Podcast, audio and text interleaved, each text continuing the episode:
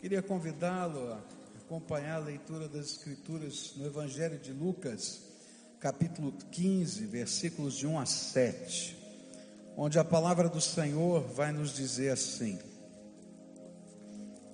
Lucas 15, versículos de 1 a 7. Certa ocasião, muitos cobradores de impostos e outras pessoas de má fama chegaram perto de Jesus para o ouvir. E os fariseus e os mestres da lei criticavam Jesus, dizendo: Este homem se mistura com gente de má fama e toma refeições com eles. E então Jesus contou esta parábola: Se algum de vocês tem cem ovelhas e perde uma, por acaso não vai procurá-la? E assim deixa no campo as outras noventa e nove, vai procurar a ovelha perdida até achá-la. Quando a encontra, fica muito contente e volta com ela nos ombros. E chegando à sua casa, chama os amigos e vizinhos e diz: Alegrem-se comigo, porque achei a minha ovelha perdida. Pois eu lhes digo que assim também vai haver mais alegria no céu por um pecador que se arrepende dos seus pecados, do que por 99 pessoas boas que não precisam se arrepender.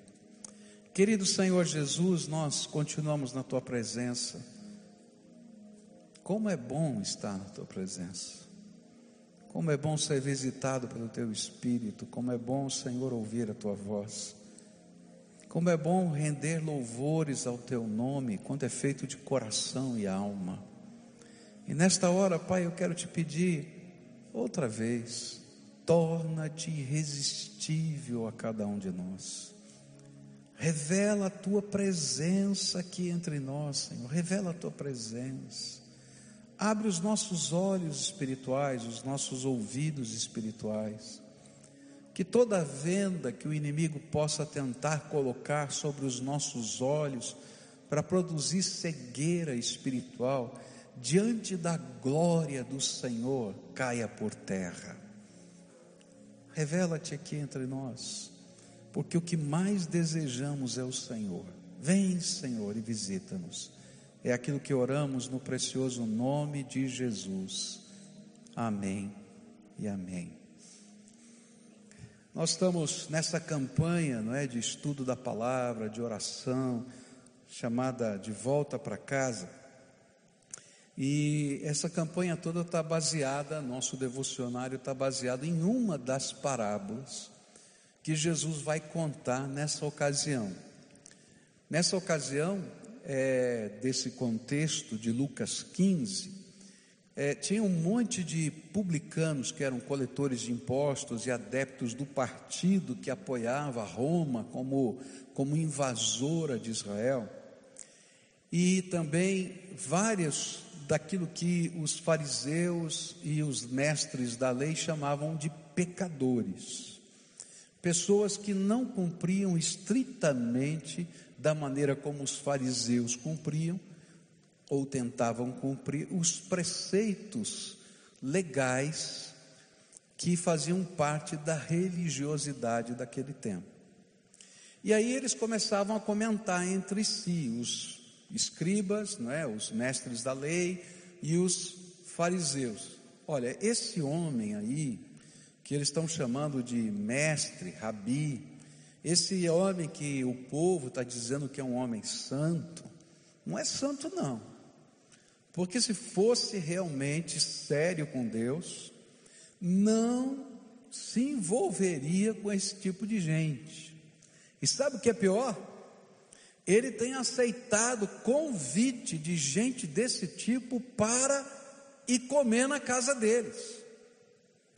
E isso, dentro do conceito do Oriente, era alguma coisa é, muito complicada. Até hoje, você comer, não é ser convidado para comer por um oriental, né, é daquela região, é, é, alguma coisa como se fosse um símbolo de honra, de amizade, né? e você aceitar, era um símbolo de honra, de amizade, era um símbolo de, de você estar tá aceitando aquela pessoa, endossando aquela pessoa.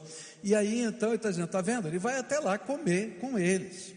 Lucas capítulo 5 vai nos, nos ajudar a entender quem eram esses publicanos e pecadores de que ah, esse contexto fala. Por exemplo, um deles era Simão Pedro, porque quando Jesus é, faz o milagre da pesca é, maravilhosa, não é? é ele diz para ele: Olha, não, não fica aqui com a gente, porque eu reconheço que sou um pecador. Lá em Lucas 5 a gente vai encontrar também Jesus tocando num leproso, que todo mundo achava que era imundo, e por ser imundo aquilo era consequência de algum pecado. Há uma cura que Jesus faz em Lucas 5, em que para ele poder fazer a cura, ele diz assim: os teus pecados são perdoados. Então, tá vendo? Ele era um pecador, como é que pode? E o pior, ele encontra Mateus Levi, o autor do Evangelho de Mateus, e ele está lá na sua banquinha de, de, de, coletor de impostos, e ele diz para ele: Vem, segue-me. Ele abandona lá a banca e depois faz um jantar na sua casa, convida todos os seus amigos para apresentar Jesus, e Jesus vai. E aí aquele povo diz: Esse homem não é sério. E é nesse contexto que Jesus vai então propor três parábolas. A primeira parábola da ovelha perdida, a segunda da dracma perdida, a terceira do filho perdido. Hoje a gente vai continuar a estudar a primeira parábola, que é a parábola da ovelha perdida. E aí Jesus, usando esse jeito dele pregar, que era contando histórias e aplicando as histórias, ele vai nos ensinar algumas lições. E hoje pela manhã a gente aprendeu a primeira lição. A primeira lição aparece no versículo 4, onde Jesus ensina a urgência da missão do pastor. Por que, que o pastor larga tudo, larga as 99, vai procurar a perdida? Porque a ovelha perdida, sabendo ou não sabendo, ela está em iminente perigo. E aí nós descrevemos como é que isso funciona hoje no culto pela manhã. Depois, vimos Jesus ensinando uma segunda lição: que para Deus existem dois tipos de pecadores. O primeiro tipo era aquele representado pelos publicanos e pecadores, mas que, diferentemente do que imaginavam os escribas e fariseus, eles eram vistos por Deus como pecadores que buscam e desejam um pastor perdão e salvação. E o segundo tipo de pecador é aqueles que se bastam, que acham que estão bem, que não precisam de nada, nem de ninguém, que são os seus próprios pastores. E esses eram representados pelos escribas e pelos fariseus. E hoje pela manhã a gente comentou sobre essa dinâmica na vida da gente desses dois tipos de pecadores. E agora à noite eu queria continuar a estudar esse texto. E eu queria ir para uma terceira lição que esse texto vai ensinar e que se encontra no versículo 4. Diz assim: Se algum de vocês tem cem ovelhas e perde uma, por acaso não vai procurá-la? E assim deixa no campo as outras noventa e nove e vai procurar a ovelha perdida até achá-la. A parábola nos ensina que o pastor precisa procurar a ovelha, até achá-la. Isso era uma coisa muito fácil de se entender naquele contexto, porque era uma prática comum, tanto para os donos do rebanho, como para os seus empregados. Eles procuravam a ovelha perdida, mesmo que a tivessem de encontrar morta. Naqueles tempos, os empregados eram obrigados a trazer a prova de que encontraram a ovelha perdida, mesmo que fosse um pedaço da ovelha.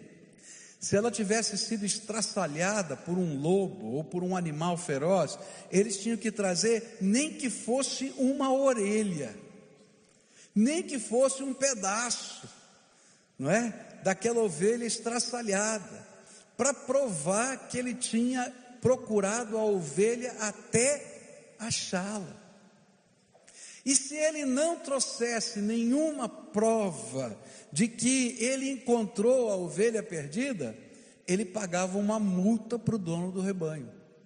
E então o empregado, que trabalhava como pastor tantas vezes, ele saía a procurar a ovelha perdida até encontrá-la, porque senão ele ia pagar uma multa por causa dessa ovelha. E como um exemplo desse valor do pastoreio, quando era o próprio dono do rebanho que estava tomando conta, ele fazia a mesma coisa, para dar o exemplo àqueles que trabalhavam naquele contexto. O que Jesus está ensinando para a gente é uma coisa tremenda nessa parábola. Jesus não desiste da gente. Jesus não desiste da gente. Eu estava olhando aqui, não é? E olhei para o Iverson, agora há pouco, e lembrei da tua história, Iverson, não é? Esse menino nasceu aqui nessa. Fica de pé, Iverson, para todo mundo te ver aqui, não é? Diácono aqui da nossa igreja, líder de célula, supervisor. Esse menino cresceu aqui na igreja né? mas durante muitos anos se afastou.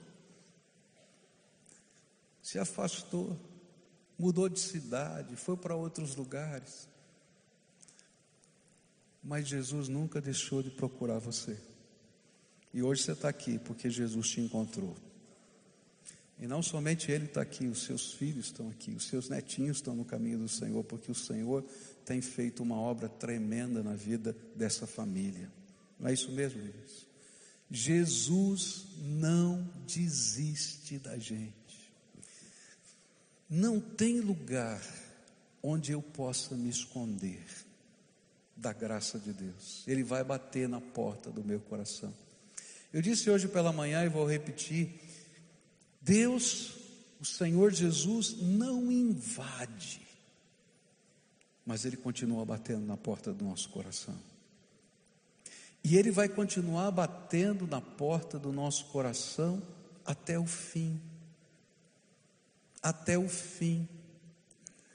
E sabe, o pior é que a gente não compreende que não tem jeito de fugir, porque mesmo que eu fuja a vida inteira e morra, eu vou ter que me encontrar com Ele no dia do juízo, porque ninguém vai conseguir passar por esse por essa, por essa vida ou pela morte sem se encontrar com o Senhor Jesus no dia do juízo. Sabe aquilo que acontecia nessa parábola, nem que fosse a orelha? É assim. Mas só que a pena e a tristeza é que se a gente não se deixa encontrar a tempo, no dia do juízo não funciona, porque esse encontro é, é encontro de juízo é encontro de determinação da sentença. E eu posso me rebelar, fazer discurso em palanque, que não funciona. Não tem jeito. Que a palavra de Deus está tentando ensinar para a gente é que o amor de Deus vai bater na porta do nosso coração insistentemente, porque o pastor Jesus sabe do perigo iminente que nós estamos vivendo a cada dia e ele não desiste da gente. Mas mesmo que eu não queira, um dia eu vou me deparar com o Senhor. Eu prefiro que ele me carregue nos ombros. E você? Eu prefiro que ele me carregue nos ombros e eu diria assim: olha, fugir do Senhor é uma grande loucura. E é interessante os contextos, porque a gente foge de Deus. Eu me lembro do profeta Jonas. E o profeta Jonas, apesar de viver uma experiência profunda com Deus, ser profeta, receber revelações do Senhor, ele se rebelou contra o propósito de Deus. É interessante os motivos porque a gente foge da presença de Deus.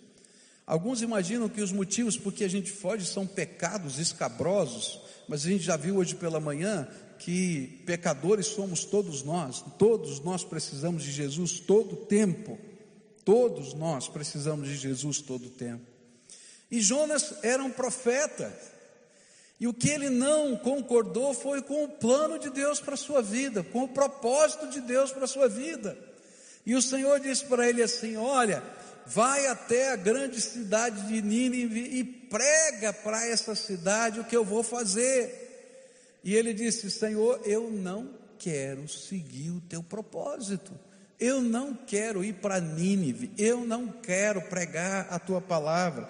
E alguns estudiosos creem que uma das razões por que Jonas não queria ir pregar a Nínive é porque ele conhecia a misericórdia de Deus e que se ele pregasse lá em Nínive, pessoas podiam se converter e a ira de Deus não viria sobre elas. E tem lógica, porque essa foi a tristeza, não é, de Jonas no capítulo 4 da profecia. Outras pessoas dizem que ele estava muito irritado e não queria fazer a vontade de Deus, porque alguém da sua família tinha sido morto de uma maneira violenta na guerra. Podia ser, porque ele era do reino do norte, que foi invadido pelos, pelos assírios. Mas a razão era que Deus tinha um plano para a vida dele e que esse plano era a melhor coisa que podia acontecer na vida dele, e ele decidiu então fugir de Deus, e desde o momento que ele decidiu fugir de Deus, a sua vida foi uma tragédia. Eu conheço muita gente vivendo uma vida de tragédia. Eu não estou falando só de, de perder coisas, mas aqui dentro da alma, vidas de tragédias. Eu não sei se você sabe, mas a nossa cidade é uma das cidades no mundo com o maior índice de suicídio. No mundo. Quanta gente não está vivendo tragédias que a gente não sabe? Ovelhas esfoladas pela vida que precisam de um pastor. Jesus não para de bater na sua porta. Por favor, para de fugir. Quando você ouvir a voz do pastor Jesus, ao invés de fugir, grita, como aquele cego Bartimeu gritou: Jesus, filho de Davi, tem misericórdia de mim. E mesmo que as pessoas dissessem, fica quieto, cego, está atrapalhando o culto, ele não parava de gritar: Jesus, filho de Davi, tem misericórdia de mim. E uma coisa a gente pode ter certeza, a Bíblia garante isso para a gente: buscar-me-eis e me achareis quando me buscardes de todo o vosso coração. Não tem um balido de uma ovelha perdida que Deus não ouça e intervenha poderosamente, porque Ele veio buscar e achar e salvar aquele que se havia perdido. Ele não vai desistir. Segunda coisa que eu vou aprender aqui nesse texto é que o resgate não é barato. O resgate é caro. É interessante que a Bíblia vai dizer no versículo 5 que quando a encontra fica muito contente e volta com ela onde? Nos ombros. E a próxima lição tem a ver com isso. Sabe, queridos, o resgate, o meu resgate, o seu resgate, é custoso.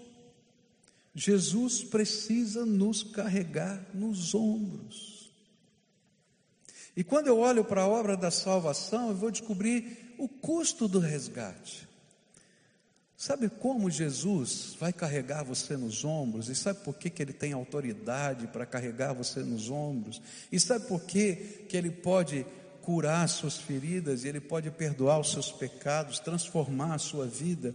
É porque um dia, lá no concílio do céu, Pai, Filho e Espírito Santo decidiram fazer uma obra tremenda, uma obra custosa e de amor.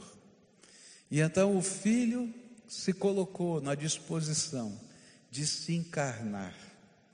E, gente, essa é uma obra linda. Às vezes a gente fala da encarnação, do nascimento de Jesus e não tem perspectiva. Deus é infinito. Deus é o Todo-Poderoso, é glória absoluta.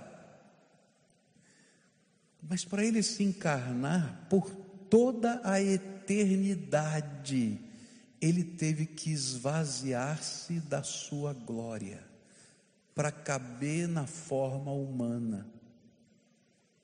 Agostinho, quando descreve a encarnação, ele dá um exemplo muito interessante. Ele diz assim: um oceano não cabe dentro de um balde. Jesus teve que esvaziar-se para caber na forma humana. E não para aí a obra da nossa redenção, sair para Ele poder nos carregar no ombro. Jesus viveu nesse mundo, de mais de dois mil anos atrás. Você imagina a tecnologia do céu, o conforto do céu. E ele veio viver lá no meio daquele povo. E mais, a Bíblia diz que para ele poder nos carregar nos ombros, ele precisava tomar sobre si as nossas dores. E ele então foi crucificado, pregado na cruz. Sabe, o pregar na cruz tem um significado espiritual tremendo, porque a cruz era símbolo de maldição no Velho Testamento. Você amaldiçoava através da cruz. O que a Bíblia está dizendo é que Jesus se tornou maldito por nós. Toda maldição que foi lançada sobre a humanidade veio sobre ele, e ele tomou o nosso lugar na cruz. E é por isso que não há maldição sobre aqueles que estão em Cristo Jesus, porque ela foi cravada na cruz do Calvário. A libertação. E não para aí a obra redentora dele. Ele desce ao Hades, gente. Ele desce ao Hades entre a sua morte e a, sua ressurreição, no lugar que nós chamamos de inferno. Ele vai lá por mim e toma das mãos de Satanás as chaves da morte e do inferno, para que todo aquele que nele crê não pereça, mas tenha a vida eterna. Sabe, queridos, me carregar nos ombros teve um custo tremendo para o meu Salvador. E quando ele ressuscita, ele não para a sua obra. A Bíblia diz que ele está agora sentado junto ao trono de Deus, Pai, como nosso sumo sacerdote, e intercede por nós. E toda vez que, movidos pelo Espírito Santo, nós somos quebrantados e clamamos ao Pai, ele está lá para dizer: Pai, lembra, a cruz, eu tomei o lugar dele, para que ele pudesse ser abençoado de novo. E quando você peca aquele mesmo pecado outra vez, tem alguns pecados que a gente tem até vergonha de confessar, fala a verdade. Não, fala a verdade. Humanamente falando, Diz, Senhor, como é que o Senhor vai ouvir minha confissão de novo? Eu tenho até vergonha. Mas Ele nos carrega nos ombros de novo, e de novo, e de novo. Sabe por quê? Porque Ele está fazendo uma obra de transformação na nossa vida. Não é para você continuar do mesmo jeito, mas é para que cada dia você possa melhorar um pouquinho e alguma coisa do Espírito Santo ser colocada dentro de você outra vez e outra vez, e outra vez, e outra vez, e outra vez, até aquele dia, quando nos encontrarmos definitivamente com Ele, e Ele nos der o corpo, o corpo renovado, ressuscitado, e seremos livres, livres de todo tipo de tentação, às quais hoje nós estamos sujeitos. É custoso. Agora eu queria dizer para você que não é custoso só para Jesus. é custoso para o rebanho.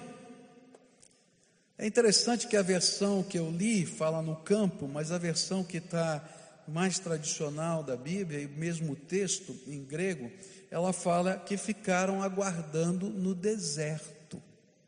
E a ideia que a Bíblia diz é que é, aquele pastor, ele não estava em casa, ele não tinha trazido as 99 para casa, ele não tinha colocado as 99 no aprisco, ele largou do deserto, pastando, comendo, e saiu correndo atrás da ovelha perdida.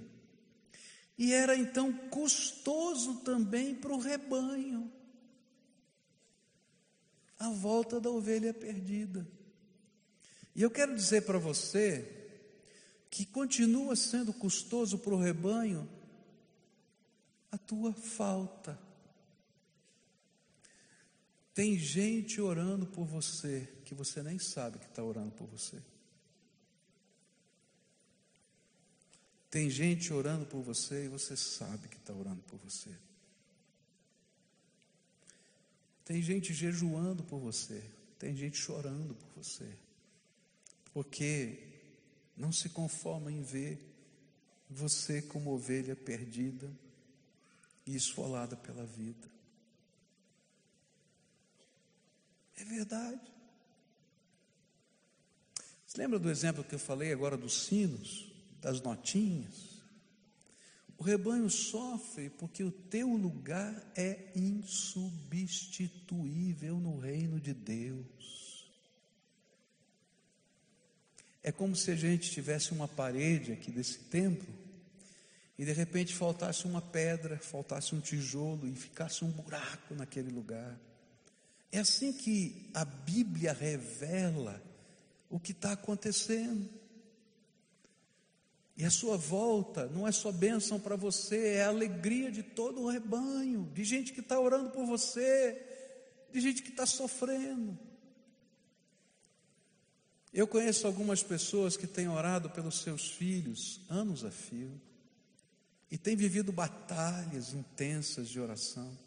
Eu conheço maridos que estão orando pelas suas esposas, esposas que estão orando pelos maridos. Eu conheço filhos que se converteram, que não podem vir no domingo. Eu não sei se você sabe disso, tem muitos adolescentes da nossa igreja, 70% dos adolescentes da nossa igreja são primeira geração de crentes. Seus pais não são crentes, que são proibidos pelos pais de estarem no domingo na igreja. Você sabia disso? Nós tivemos que mudar a reunião de células de adolescentes dos outros dias para ficar tudo na sexta-feira, porque os pais não, não, não crentes dizem assim: você já foi à igreja essa semana, para que que vai mais? Chega. Esse negócio de toda, toda hora na igreja eu não quero para você. E sabe o que aqueles meninos estão fazendo? Estão orando e estão jejuando pela conversão dos seus pais.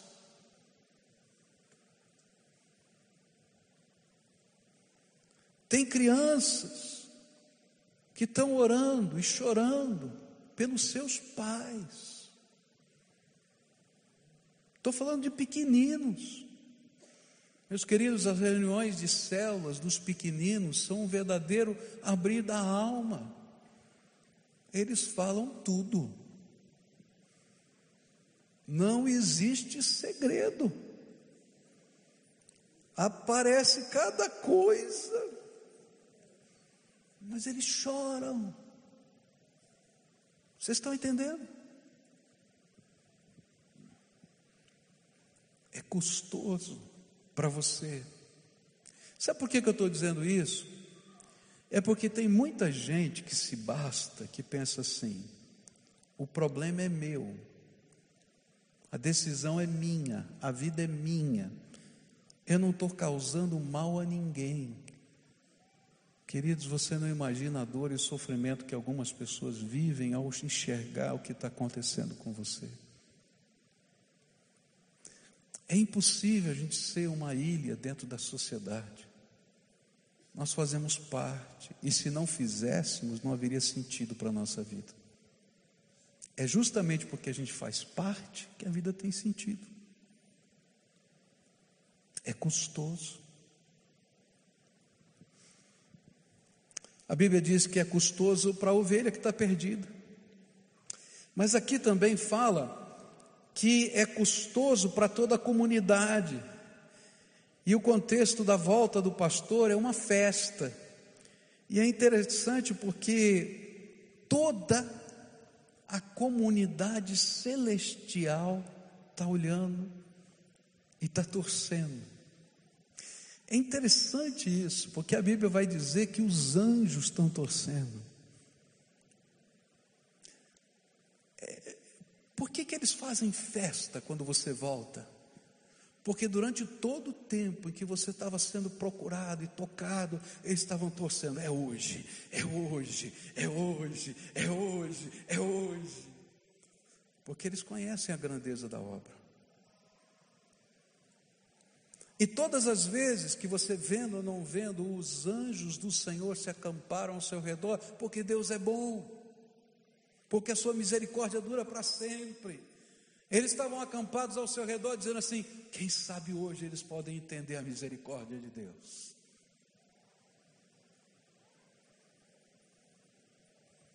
O Deus Pai e o Deus Espírito também estão lá dizendo que seja hoje. Queridos, às vezes a gente não tem noção dessa dimensão espiritual da nossa vida, mas ela é tremenda.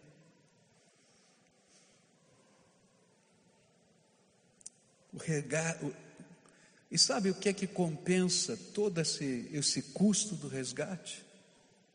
É vir com a ovelhinha no ombro. E quando a ovelhinha vem no ombro, a festa no céu, na terra, no meio do rebanho. Queria concluir essa mensagem olhando aqui para a última lição que esse texto me apresenta e tem a ver com alegria.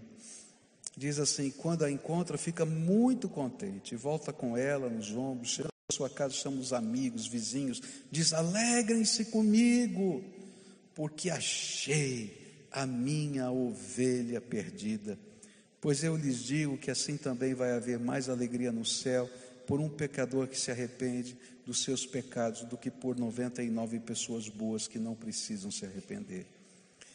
E eu queria terminar dizendo que a grande alegria, a grande alegria de Deus Pai é poder alcançar e trazer no ombro cada uma das suas ovelhinhas. É festa, é alegria, é gostoso. Hoje pela manhã eu falei que no culto das nove horas da manhã que a criança é inteligente, né?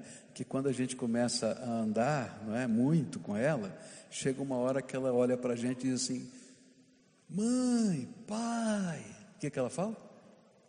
Colo, né? E às vezes é o avô, né? E aí, quando foi o intervalo entre um culto e outro, eu fico numa salinha que tem aqui, não é? Para descansar um pouquinho, beber uma água, e chegou o meu neto. Aí o Nicolas chegou lá e disse assim: Vovô, o senhor falou de mim hoje, né? E eu não lembrei, falei assim: Eu não falei de você, falei, falou. Aí, eu, aí a mamãe dele me ajudou, né? Falou assim: Você não falou, não é? Do, do filho, do avô que pede colo eu falei, é verdade. E sabe o que foi bacana? Foi o final. Sabe por que, que ele foi lá? Só para me dar um abraço. Só para me dar um abraço. E quando ele me deu o um abraço, ele deu um abraço apertado e demorado. E aí ele terminou dizer assim: foi apertado. Sabe, queridos, é sempre alegria quando a gente pode estar no colo do nosso pastor. E quando a gente entende isso, e pode ser simples como uma criança, a gente tem a alegria de dar um abraço apertado em Jesus e dizer: Obrigado, Jesus, porque o Senhor me carrega no colo.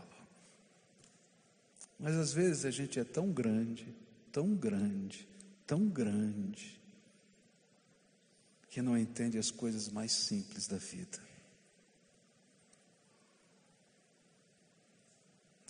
Eu estava num encontro internacional e duzentos e tantos pastores, a gente reclamando de tanta coisa. E um pregador australiano, missionário no Brasil, disse uma coisa tão profunda que eu nunca mais vou me esquecer. Ele olhou para a gente e disse: Vocês estão percebendo o que está acontecendo aqui nesse lugar? Vocês viram Fulano, viram Beltrano? Esse homem é perseguido por causa do Evangelho. Eu pude me sentar do lado dele hoje, homem de Deus. Coisas tremendas a gente tem visto aqui. E aí ele fez um parênteses e disse assim: o vaso que é grande demais demora para encher. Mas o vaso que é pequenininho uma gota do orvalho do céu é suficiente para fazê-lo transbordar. É por isso que a Bíblia diz: humilhai-vos debaixo da potente mão de Deus, e Ele a seu tempo vos exaltará. Uma criança pode dar um abraço apertado, porque o colo tem significado. Às vezes, gente muito grande muito grande, se basta e continua ralando pela vida. Nessa noite eu queria orar com você. E o desafio dessa noite é uma coisa muito simples. Volta para casa. Volta para casa. Volta para casa. Volta para casa. Se eu pudesse, se eu pudesse, mas eu não posso. Eu abri o teu coração. Mas eu não posso. Volta para casa. Sabe, esse é o apelo do céu, não é meu, não. Começa lá no céu, porque Jesus veio a esse mundo para você voltar para casa mas passa por tanta gente que está orando por você, por uma comunidade que sente falta de você, por um rebanho que está ansioso esperando a sua volta. E nessa noite eu queria orar por você, para celebrar junto com você a tua volta para casa, porque na verdade quem vai te carregar é Jesus. E eu quero dizer uma coisa: nessa volta para casa, há algo tremendo de Deus que vai acontecer. Quem vai trabalhar a tua história não é você. Quem vai trabalhar a tua história é aquele que te carrega nos ombros.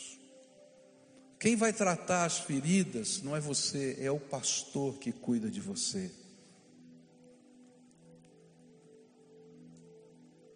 Volta para casa. Queria convidar você para orar junto comigo. Meu tempo está muito apertado, eu não vou poder chamar você aqui na frente, senão eu chamaria. Mas eu gostaria hoje de orar com você, selando, marcando a tua volta para casa. Então, se hoje o Espírito Santo está falando com você e você quer responder essa oração, quer responder à voz do Espírito, participar dessa oração, então você vai ficar em pé no seu lugar e eu quero orar por você. Você está ouvindo a voz do Espírito? Volta para casa.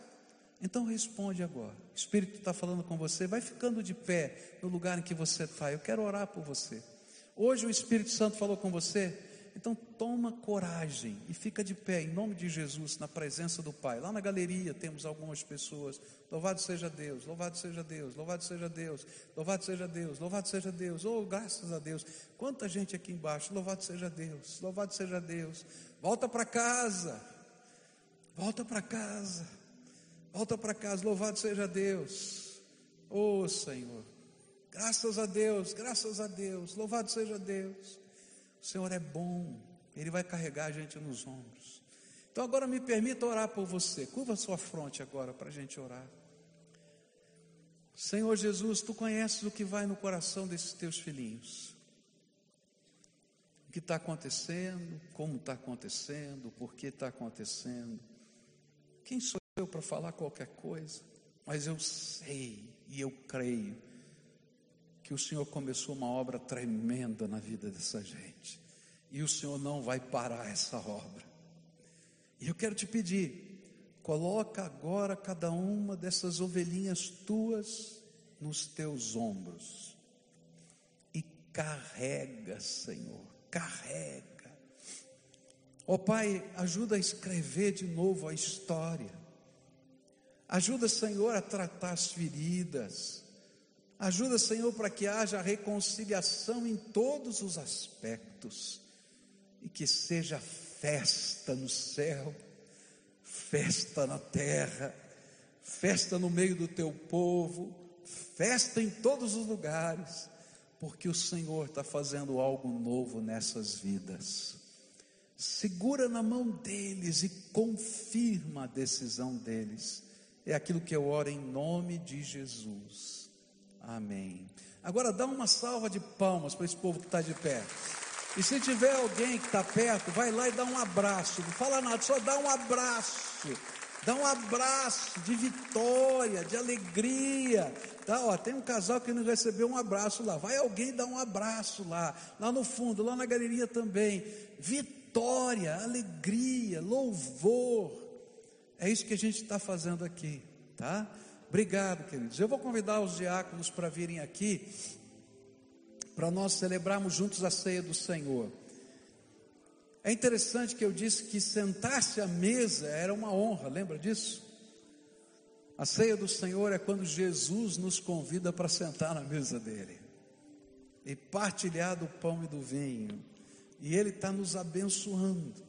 Por isso eu queria convidar todos aqueles que um dia, pela fé, receberam Jesus como Senhor e Salvador, confessaram publicamente, professaram publicamente essa fé, foram batizados, estão em comunhão com o Senhor, com o seu povo, que participem conosco da mesa do Senhor e adorem ao Senhor juntos. Eu vou pedir que aqui, todos que vão receber a ceia vão ficar em pé agora vão, se possível, levantar o seu assento para os diáconos poderem passar. E à medida em que você for recebendo o pão e o vinho, você senta e aguarda que todos recebam, para que a gente possa celebrar juntos esse tempo de comunhão na mesa do Senhor.